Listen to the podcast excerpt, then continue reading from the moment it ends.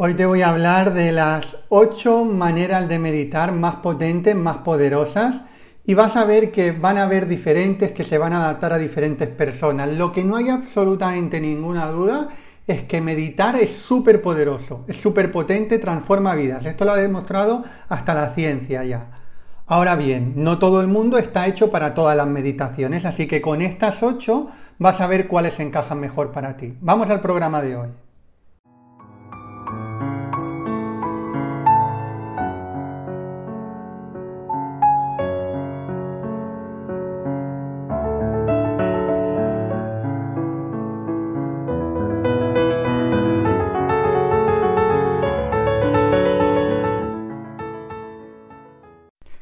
¿Qué tal, estrellas de conciencia? Bienvenidos, bienvenidas. Estamos un día más hoy en el podcast Estrellas de Conciencia.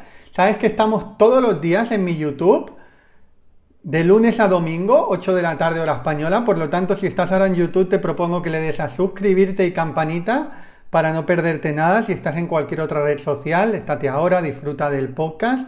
Pero luego te recomiendo también que vayas a mi YouTube para poder, eh, poder suscribirte y que te lleguen todas las notificaciones. Bueno, hoy vamos a hablar de un tema súper interesante que preguntáis mucho también de qué tipos de meditaciones, cuáles son las mejores meditaciones. Me preguntáis y ahora te voy a dar una frase contundente para que veas cuáles son las mejores meditaciones o cuál es la mejor meditación. Dicho esto, estás en el podcast Estrellas de Conciencia si puedes estar sin, ningún tipo de distracción, perfecto, y puedes tomar nota, genial. Si a lo mejor aprovechas para escuchar el podcast mientras estás yendo al trabajo, mientras estás andando, en cualquier otro momento también está bien. Es una de las ventajas de este formato podcast, que lo puedes escuchar en cualquier momento, pero si hay bastantes cosas que te resuenan, porque va a haber información que vas a querer tenerla, te propongo que ahora lo escuches tranquilamente eh, en el lugar donde estés y que luego vuelvas a él otra vez para tomar apuntes sobre lo que vamos a hablar hoy. Entonces, una pregunta muy habitual. Javier, ¿cuál es la mejor meditación o cuáles son las mejores meditaciones? Mira, para eso te tengo que explicar un poco cómo yo empecé a meditar. La primera vez que intenté meditar fue en un centro de yoga, creo que fue en el año 2004, diría yo.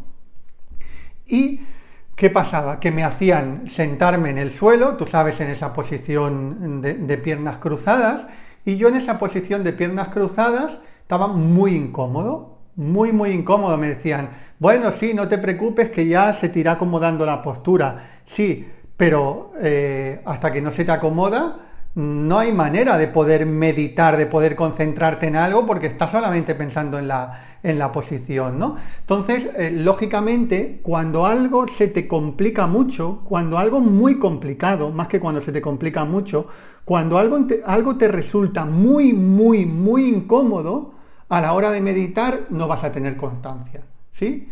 Y eso lo entendí posteriormente que por otra parte también eh, probé otro tipo de meditaciones en las que no eran tan rigurosos con la manera de estar sentado y a partir de ahí fui adaptando a mí. ¿Y qué pasó? Que después de unos cuantos meses de práctica meditaba, incluso porque estuve, estuve dos años de baja, por un problema de salud que tuve y meditaba hasta una y dos horas al día, aparte de mi práctica de, de autorreiki. Es decir, Pasé de una persona que decía, esto de la meditación no es para mí, yo soy muy nervioso, yo no puedo con esto, soy incapaz de estar cinco minutos sentado, me duele el cuerpo, tal, no sé qué. Pasé de eso a ser un gran meditador. No te voy a decir que, fuera un Buda, ¿verdad? Pero sí un gran meditador, porque no hay mucha gente que medite una hora o dos horas al día de manera sostenida durante mucho tiempo.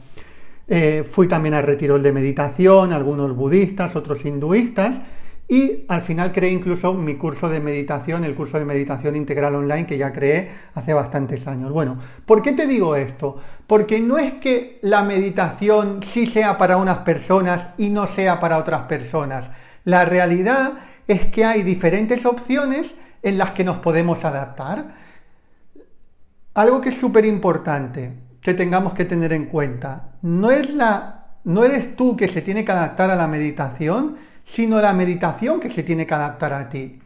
Y claro que esto que yo te digo, si te vas a, algunas escuelas zen muy rigurosas, te van a decir, no, no, se tiene que meditar así y no hay manera. ¿Vale? Sí, según su estilo, se tiene que meditar así y no hay manera. Respetemos su estilo. Pero es que hay otros estilos, hay otras maneras, hay otras formas. ¿Vale? Pues por eso cuando alguien me dice, tengo que meditar sentado, tumbado, como sea. A ver, lo importante es que medites. Lógicamente, si te vas a tumbar y te vas a quedar dormido en los cinco minutos, esa no es tu postura de meditación tampoco. Si a los cinco minutos te quedas dormido, tienes que buscar otra postura que no te quedes dormido. Pero dicho esto, si tú meditas tumbado y estás presente en la meditación los 15, 20, 30 minutos que, mira, que dura la meditación sin dormirte, bueno es. Entonces, Claro que van a haber otro tipo de meditaciones, quizás más cortas, que se van a recomendar más hacerlas sentado, pero la pregunta inicial, y ahora vamos a los ocho estilos de meditación, es ¿cuál es la mejor meditación? La mejor meditación para ti es la que tú seas capaz de ser constante y meditar cada día. ¿Esa es la mejor meditación para ti? O porque aquí no está en que, sí, la meditación, la mejor meditación para todo el mundo es esta, o es la otra, o es la otra. La que tú seas capaz de agarrar la constancia.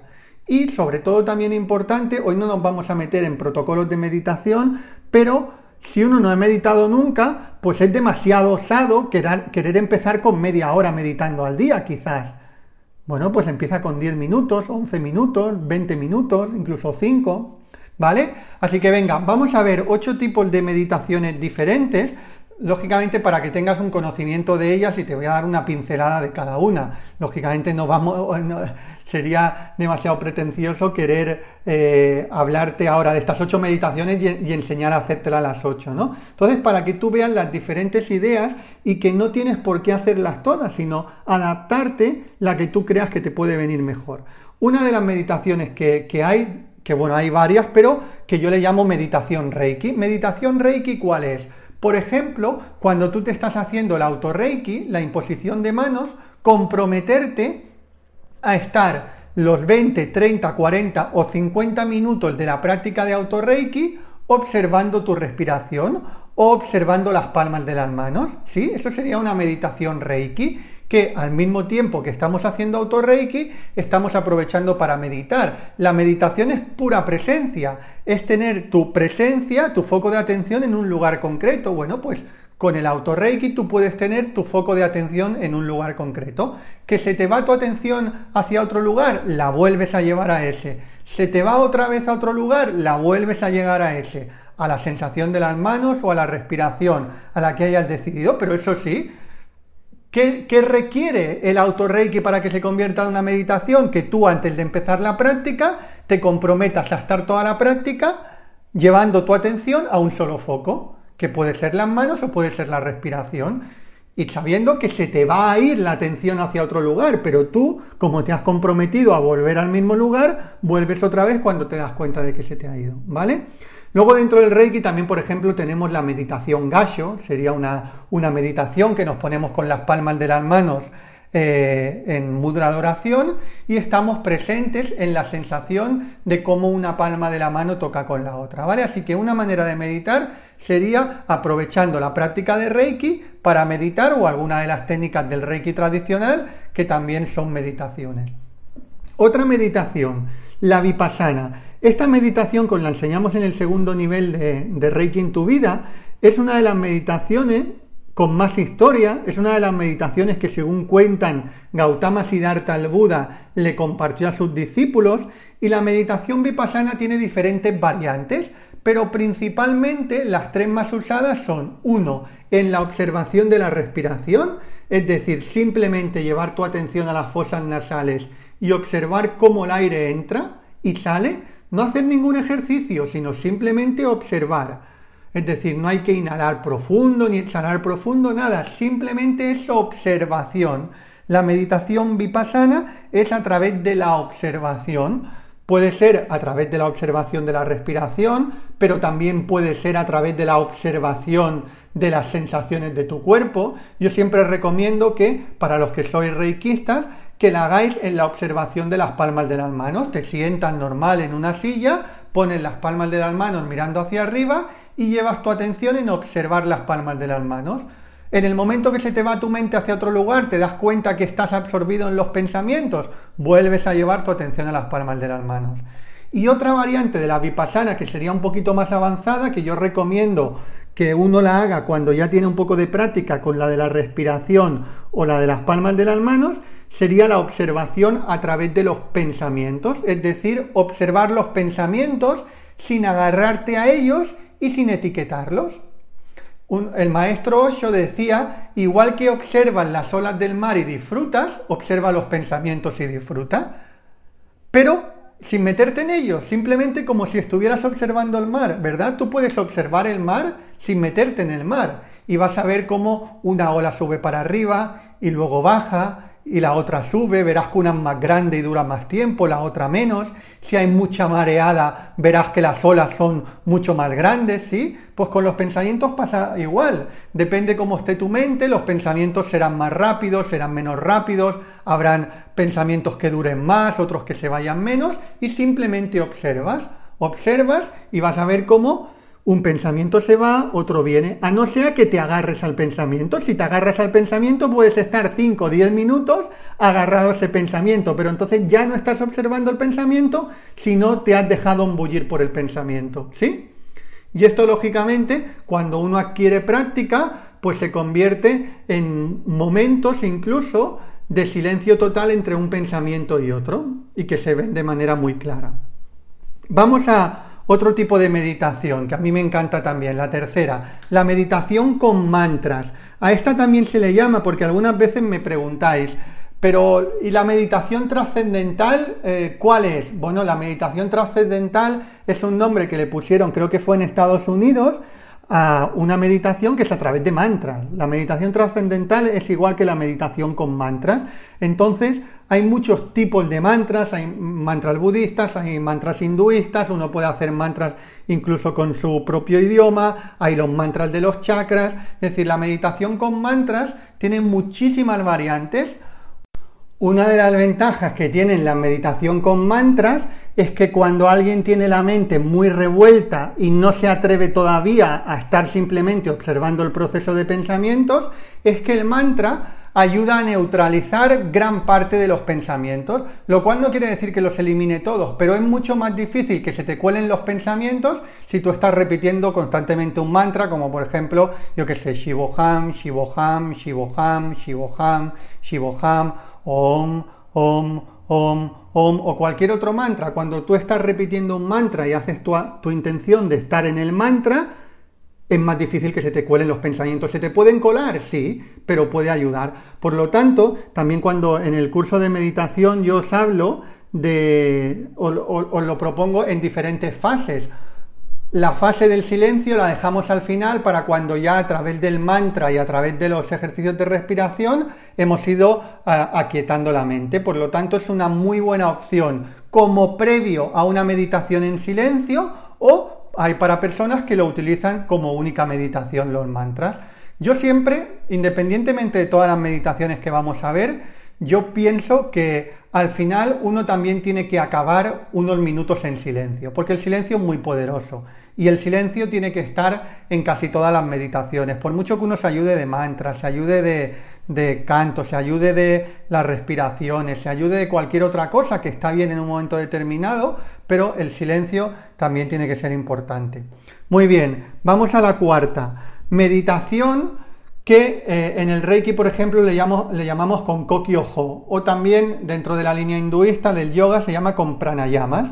Lo que conocemos como pranayamas, que pranayamas son, eh, sería como ejercicios de respiración, Koki Ojo es en el Reiki tradicional que también son ejercicios de respiración. Una de las ventajas que tiene el Reiki tradicional en Occidente, cuando llegó el Reiki Occidente, y todavía más del 90% del Reiki que se enseña hoy en día en Occidente, no tiene la gran mayoría de técnicas de Koki Ojo de respiración que habían en el Reiki tradicional. Son técnicas muy buenas, muy poderosas y que muy fáciles de adaptar en el día a día también. Entonces, son ejercicios de respiración, que esto lo podemos contabilizar como una meditación también. Y aquí no es la diferencia con una de las variantes de Vipassana. En Vipassana hemos dicho que observaban la respiración sin actuar, sin hacer nada, y aquí sí son ejercicios, es decir, aquí sí actúas, aquí no se observa la respiración, sino hacer ejercicios. Hay ejercicios donde vamos a buscar eh, inhalar por la nariz y exhalar por la boca, otros ejercicios inhalar por una fosa nasal y, exhalar por la otra, cada uno tiene diferentes características. También en, la saga Domina tu energía te enseño muchas variedades de pranayama de Kokyo tanto de la línea del Reiki tradicional como de la línea hinduista también, ¿vale? Eh, también os he compartido, normalmente cuando hacemos prácticas en YouTube hacemos algún ejercicio de respiración también, o sea, es una manera muy buena de meditar y además muy buena también para una meditación que quieras hacer en silencio como previos. Venga, vamos a la quinta. Esta es una que son menos conocidas, son más conocidas para la gente que ha seguido al maestro Osho. Es un maestro que, de la India que vivió, bueno, murió a finales del siglo pasado, en el 90 y pico.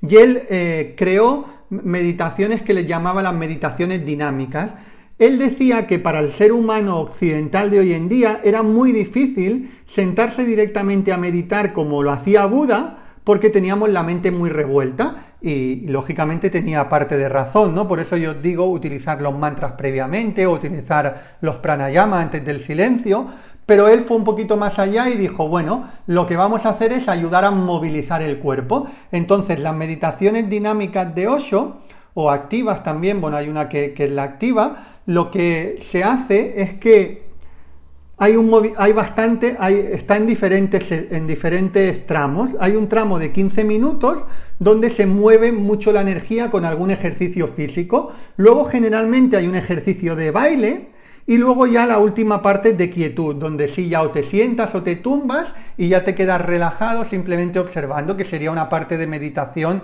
en silencio, pero se llaman dinámicas porque es previo eh, la meditación, digamos, sin moverte, es posterior a que haya un movimiento del cuerpo físico. Y esas personas que a lo mejor tienen mucha necesidad de mover el cuerpo físico, les ayuda también mucho. Muy bien, venga, vamos a la sexta. Meditación guiada.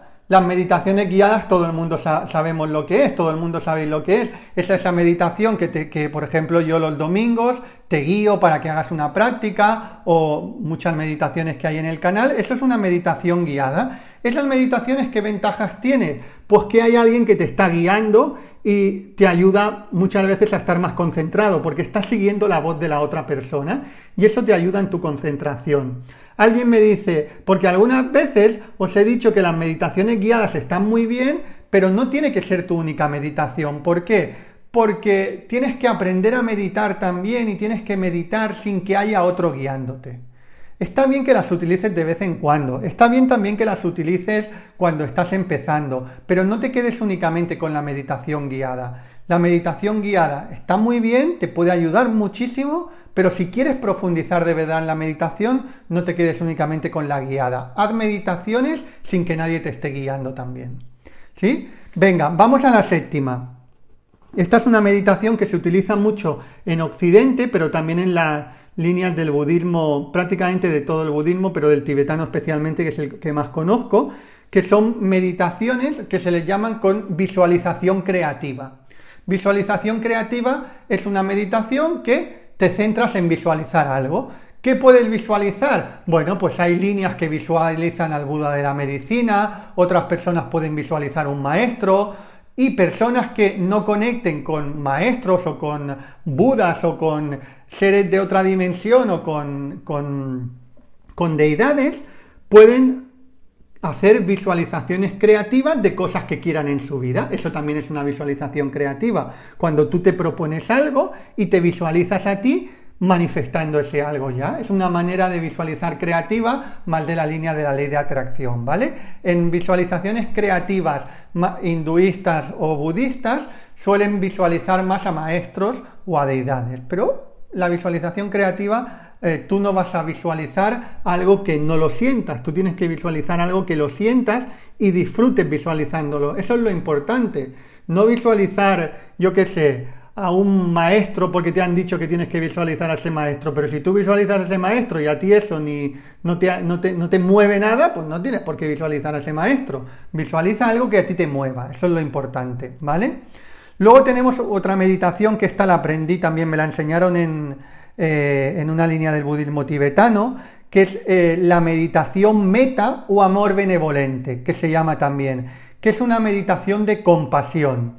Esta meditación de compasión consiste en imaginar una persona que amas, una persona que quieres, sentir, incluso dibujar una sonrisa con los labios para sentir ese amor, puedes ponerte las manos en el corazón y a partir de ahí imaginas como una luz dorada sale del de ti hacia esa persona, se extiende y le cubre a esa persona con la luz dorada y utiliza frases de ojalá que tengas una vida eh, dichosa y con mucha salud, ojalá que tengas una vida con eh, grandes éxitos profesionales, ojalá que tengas una vida con paz y amor, lo que tú quieras eh, mandarle. Y esto, porque hay gente que sé que me preguntará, los que sois reikistas, ¿Esto es como el reiki a distancia, que hay que pedirle permiso a la persona? No. Aquí tú estás haciendo una meditación y enviándole amor. Aquí no estás haciendo un trabajo de reiki que vas a ponerte a trabajar terapéuticamente con la persona, que entonces sí que si vas a empezar a trabajar terapéuticamente a alguien,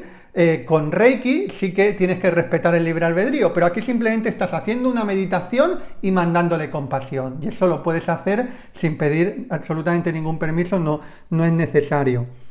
Y esta, eh, hay otras, otras diferentes, otras variantes de esta meditación, que sería hacerlo incluso con aquellas personas con las que tienes conflicto. Y aquí está el reto, el desafío.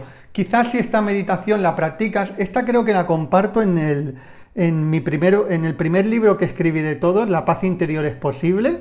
Creo que lo comparto en La paz interior es posible, creo que comparto esta meditación, que es una meditación que la puedes hacer incluso con alguien que tienes conflictos, pero quieres sanar la relación. Puedes enviarle luz, puedes enviarle amor y vas a ver cómo hay un cambio también con la relación de esa persona. Bueno, chicos, chicas, dime cuáles te han gustado más de todas las que hemos visto. Reiki, Vipassana, meditación con mantras, meditación con pranayamas, kokyoho, las respiraciones, meditaciones dinámicas de 8, meditación guiada, meditación de la visualización creativa y meditación meta o amor benevolente, que es esta última que os he compartido. Bueno, espero que os haya inspirado mucho. Si te quieres formar conmigo, puedes hacerlo desde cualquier parte del mundo. Te voy a dejar ahora el enlace tanto en descripción como en primer comentario fijado. Te mando un súper abrazo. Recuerda que un mundo mejor es posible y empieza por ti ahora.